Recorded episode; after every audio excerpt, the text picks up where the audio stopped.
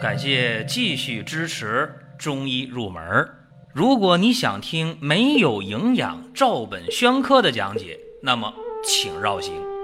中医入门是中医小白的入门神必备，让我们一起发现中医之美。下面说两个微信公众号：蒜瓣兄弟、光明远。各位在公众号里，我们继续缘分。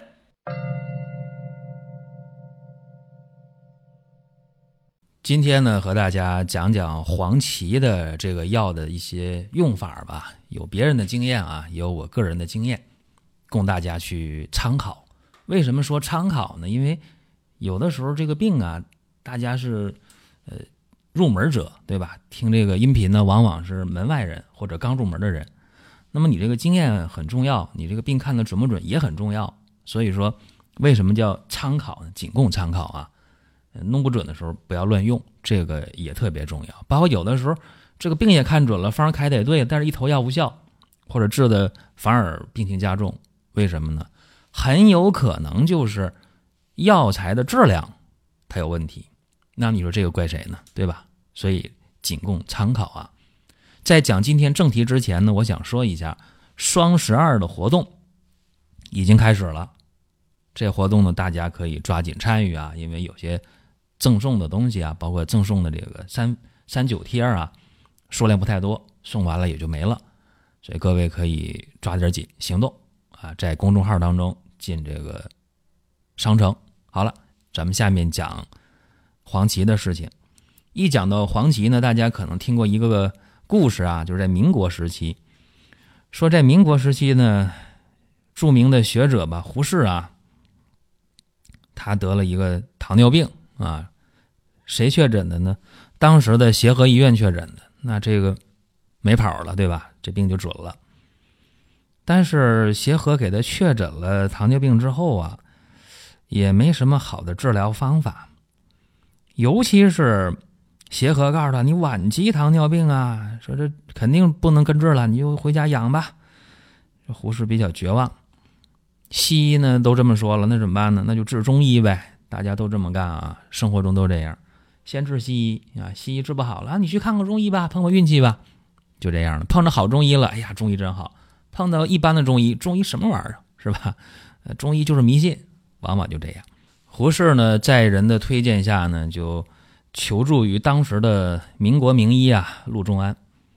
陆仲安一看，哎呦，这糖尿病这消渴已经到了心肾受损的这程度了，治起来也不好治啊，怎么办呢？就开了个方，开了个方啊，告诉胡适说：“你这回家呀，得用那个大号的砂锅去煎药啊，小的锅装不下。为啥呢？他当时就用了大剂量的黄芪，加上这石斛啊、黄精啊、养阴的山药啊、地黄啊，加点这个党参呐，这么一个配伍，这量特别大。结果真得买大砂锅。”啊，几副药喝下来之后，哎，这胡适呢觉得不错啊，再用一段呢，哎，啥症状都没有了。到协和一复查，哎，说你这指标咋都正常了呢？说没事了，就这么个情况。呃，讲这个事情，不是说咱们怀念民国的中医啊，怀念也没有用，那些老人家老先生都不在了，对吧？就胡适呢，后来就对这个中医啊，真的就有了一个全新的认识。原来他就。崇尚西方文化嘛，结果后来胡适一感到身体比较累、比较疲乏，就用黄芪泡水就喝，哎，喝几口，哎，状态就上来了。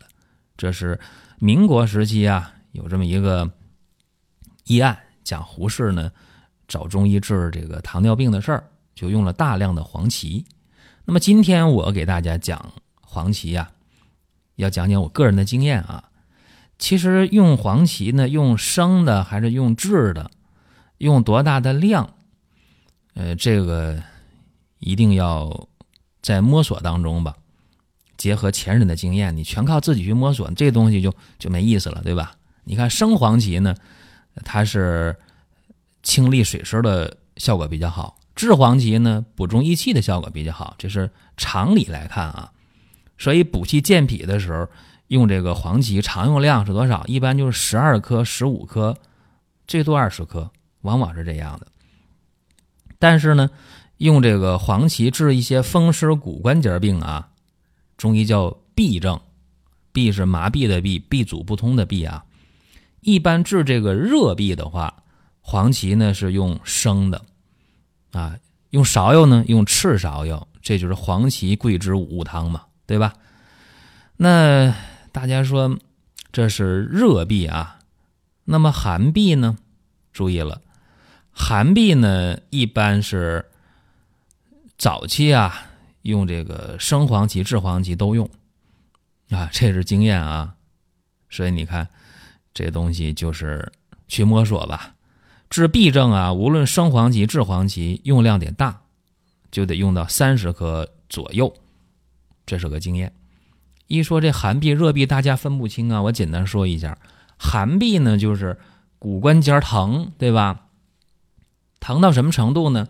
疼的一般有固定的位置，而且遇寒加重啊，天越冷啊，它越疼。这叫寒痹啊，关节疼痛，痹阻不通了，气血凝滞啊，这么个情况。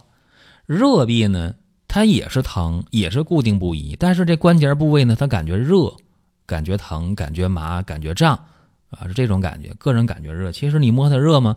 它也不热啊。这是简单说吧，大家好理解啊，不是说的那么那么准啊，因为学术上讲不能这么讲，毕竟咱给这个普通的爱好者呀。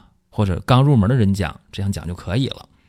这是黄芪治疗，呃，痹症、风湿骨关节痛啊，这个用法吧和用量，和大家解密一下个人经验。再一个啊，遇到过肝硬化腹水的，大家说这病一般人不给开方，确实这样啊，因为担责任嘛，是吧？不给开方。但你说遇到特别熟的人啊，你亲属朋友特别相信，你说你就治吧，没事儿。治好治坏我们不怪你，这时候你可以治啊，肝硬化腹水。肝硬化腹水的话，这时候用黄芪的话呢，我的经验呢也是用生黄芪，用到三十克没啥问题，再加上苍术啊加防己啊，都用三十克吧。这样的话，这个利水效果还是不错的啊。一般服用个三五天，小便量就开始增加了，然后呢再继续调的话。往往十天半个月啊，肝硬化腹水的病人可以病情稳定。但是不仅仅是用这几味药了啊，不仅是黄芪呀、生黄芪呀、苍术、防己，还得加其他药，那就得是辩证的、灵活的加减就可以了。这是肝硬化腹水啊，用生黄芪三十克，这也是经验。再一个呢，就治这个膝关节啊出现滑膜炎啊，膝关节这个肿痛啊，不能走路。这么个病，这个病呢，有的是叫鹤膝风吧，包括一些这个风湿类风湿性关节炎啊出现的关节变形肿痛啊，这个情况怎么办呢？那一旦变形肿痛了，膝关节这水就多了啊，就这个时候或者其他关节变形了，特别疼，怎么办呢？这用药量就得大啊。接触过一个朋友啊，特别好的一个朋友，他母亲就是类风湿性关节炎，就是这个胳膊腿儿、手啊、脚啊，这关节都变形了，卧床不起了，这挺重啊。说你看这在别处也治不好了，老太太遭罪，能不能想办法？我说那我可以给你想办法，但是第一个这药呢挺贵，第二个这效果呢我也不敢打保票。要不然就开三副药你试一下，那就就试吧，这没啥可说的，人就试了就信了，是吧？呃，当时老太太多大年龄呢？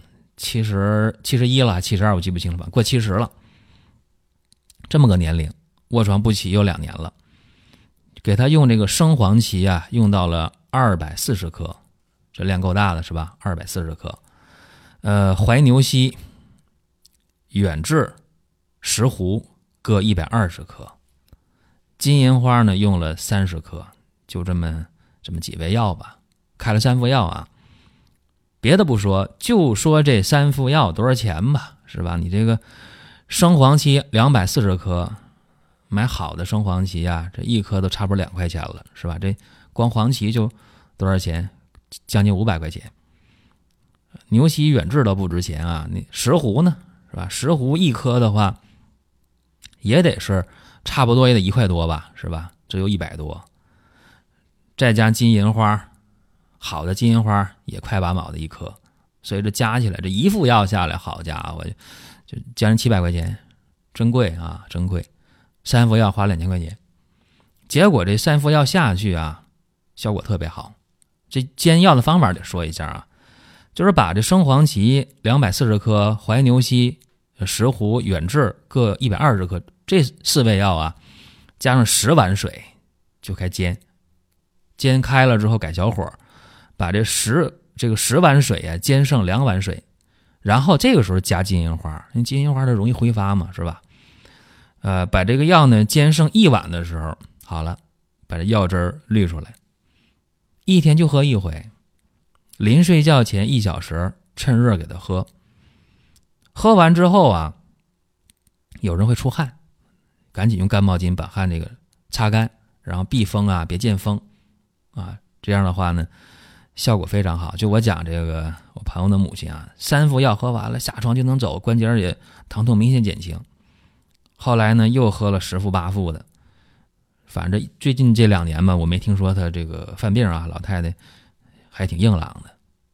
这就是和大家强调啊，这个用药的时候，一个是个人经验，再一个结合前人经验，你全自己去摸索，那坏了，中医这么多年白发展了。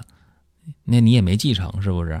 得继承前人的经验，结合自己的经验去摸索，这样的话，呃，才会效果非常好啊。这是和大家讲这么一件事儿啊，分享一下。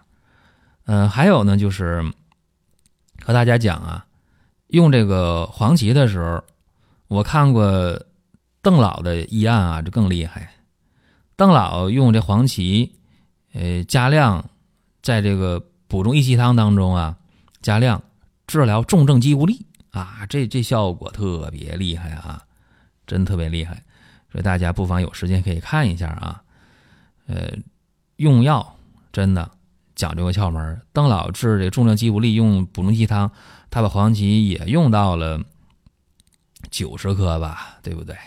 所以说药的用量啊很关键，药材的质量也很关键。